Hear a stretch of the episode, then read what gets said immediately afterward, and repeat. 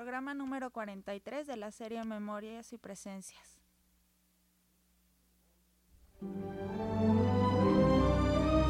Memorias y Presencias. Memorias y Presencias. Música y letras. Música y letras. Con Eduardo Lizalde.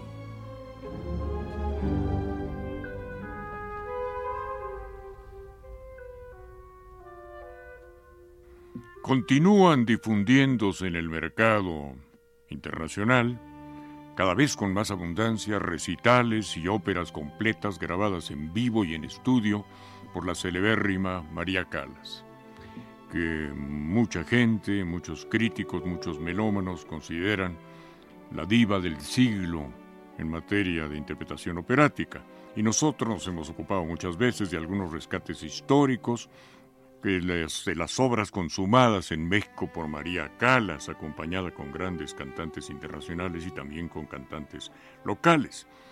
Pero el público nos solicita a veces que se reiteren estos programas que no todo el mundo tiene en su discoteca. Debemos eh, señalar que además, a veces a precios muy bajos, se difunden en el mercado grabaciones en vivo de María Calas en todos los teatros del mundo, pero que suman ya entre las óperas completas que María Calas alcanzó a grabar en vivo y en estudio, más de 60 las que se encuentran en las discotecas comerciales. Ya nos hemos ocupado en otra ocasión de esta célebre grabación en vivo, consumada en julio 3 de 1951. Se conmemoran 50 años en el año 2001 de esta presentación de María Calas en Bellas Artes con la ida de Verdi. En esa función, una de las históricas que consumó aquí María Calas, acompañada de grandes divos de la ópera internacional, se encontraban en el papel principal, el de Radamés, Mario del Mónaco, en el de Amneris, Oralia Domínguez, la gran mezzosoprano mexicana que consumaría inmediatamente después de estos años. María Calas estuvo en los años 50, 51 y 52 en México, una gran carrera internacional. Vamos a escuchar para que tengan ustedes noticia de esta grabación completa de Aida de Giuseppe Verdi, presentada en Bellas Artes, lo repetimos, en 1951, julio 3 de 1951, fragmentos del registro de excelente calidad con todas las deficiencias de la época y de la tecnología mexicana del momento. En primer término, la escena en que Radamés, la escena del primer acto, entona la más famosa aria de Aida y de otras óperas de Verdi en la voz del tenor. Es el celeste Aida en la voz de Mario del Mónaco, una de las voces más bellas y más poderosas que hemos escuchado alguna vez en la escena.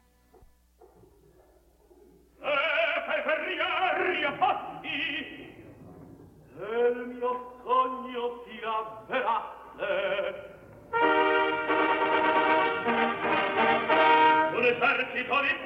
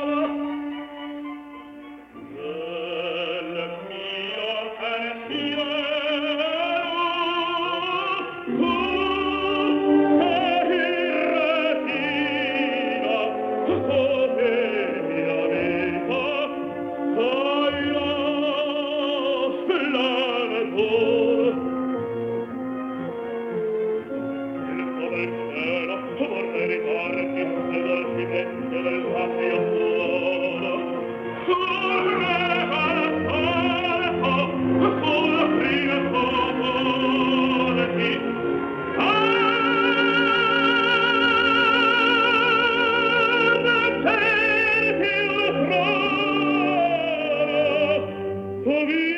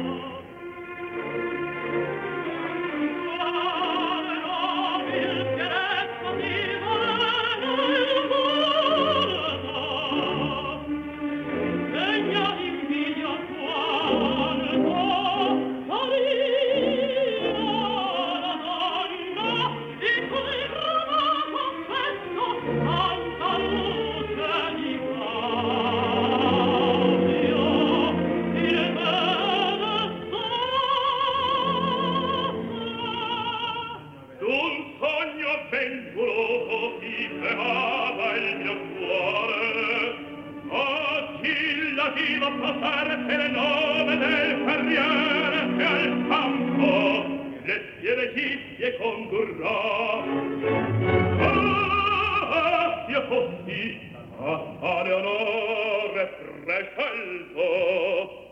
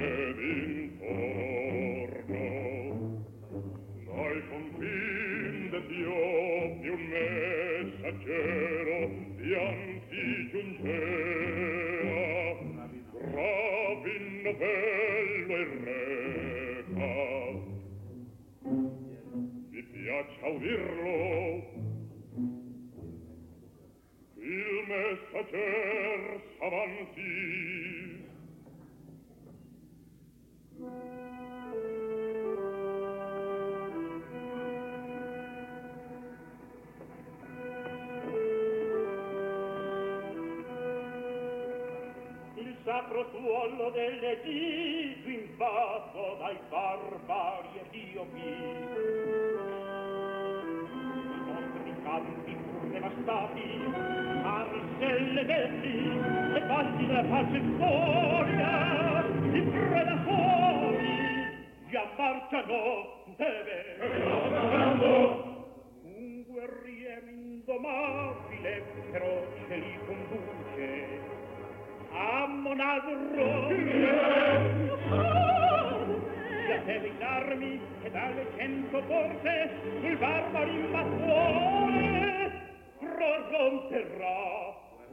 guerre fan due porte si guerra forte lo sorvedo sia guerra guerra guerra guerra guerra guerra guerra guerra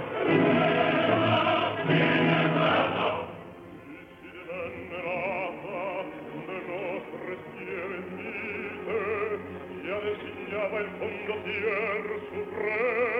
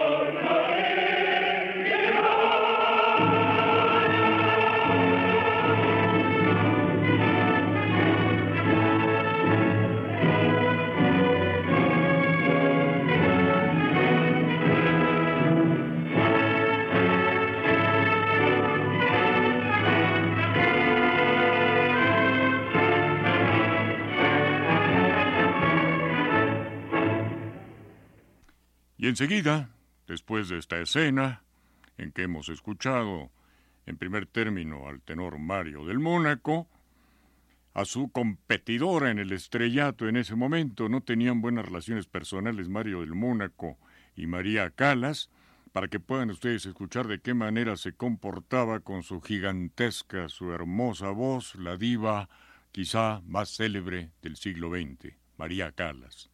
Canta aquí una de las áreas principales de la ida de Verdi, Ritorna Vincitor. Es grabación en vivo, lo repetimos para el público que no nos ha escuchado desde el principio, de esta Aida, bien conocida Aida de Verdi, en julio 3 de 1951 en el Palacio de Bellas Artes con Oliviero de Fabritis a la batuta.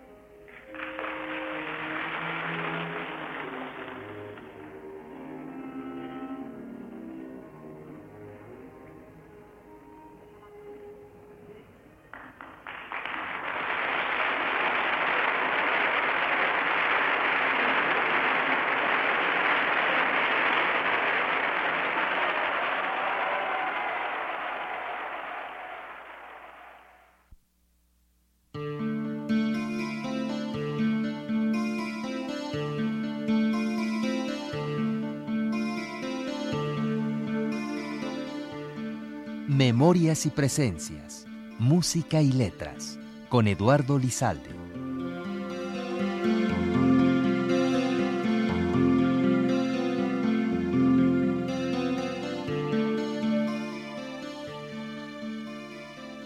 Proseguimos con una escena capital, con estas selecciones de la ida de Verdi. Ya hemos dicho que es un registro de julio 3 de 1951 en el Palacio de Bellas Artes, con verdaderos eh, colosos en la escena. En primer lugar, María Calas, que hace el papel de Aida, Mario del Mónaco, que hace el papel de Radamés, Giuseppe Tadei, que hace el papel de Amonarro, padre de Aida y rey de los etíopes, la soprano, la mezzo soprano mexicano Oralia Domínguez y otros cantantes del elenco mexicano, Roberto Silva, Ignacio Rufino.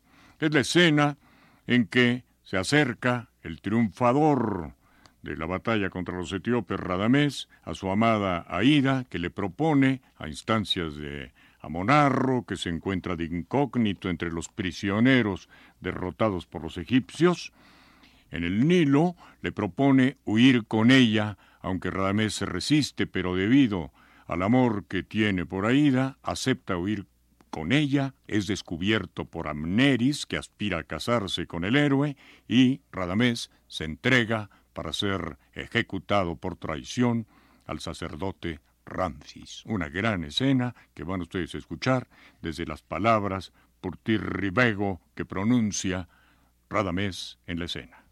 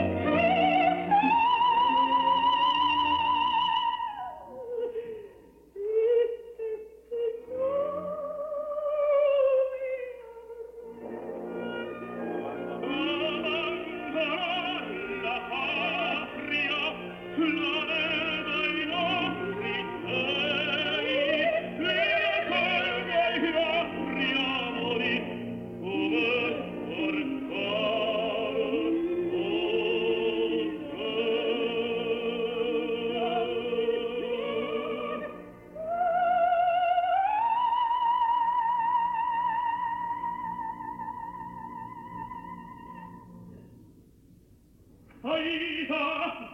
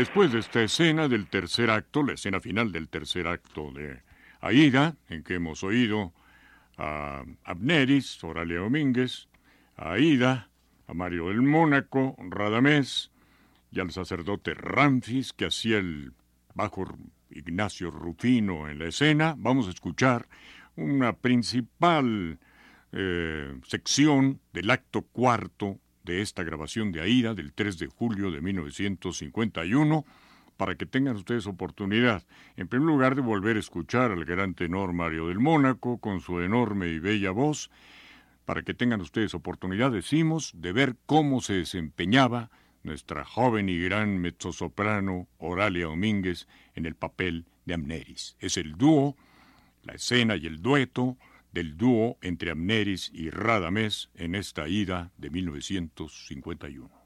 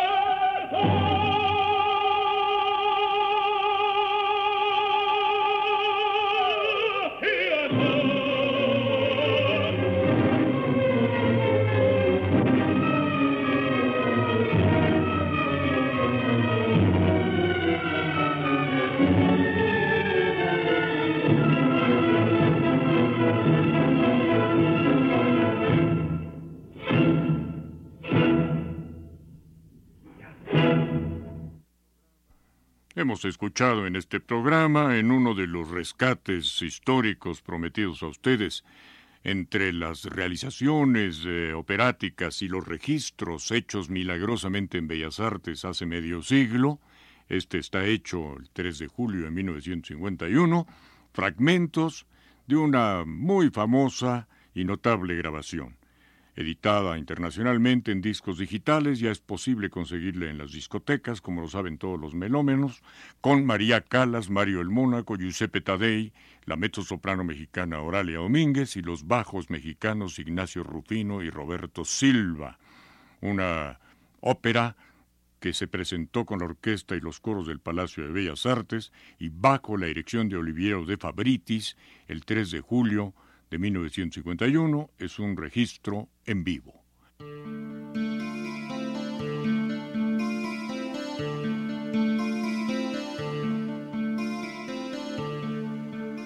Así termina un programa más de Memorias y Presencias. Los esperamos a ustedes a la misma hora y por esta misma estación la próxima semana.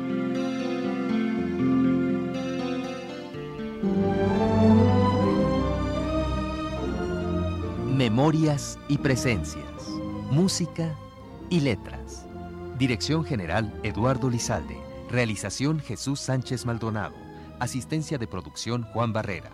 Una producción del Instituto Mexicano de la Radio.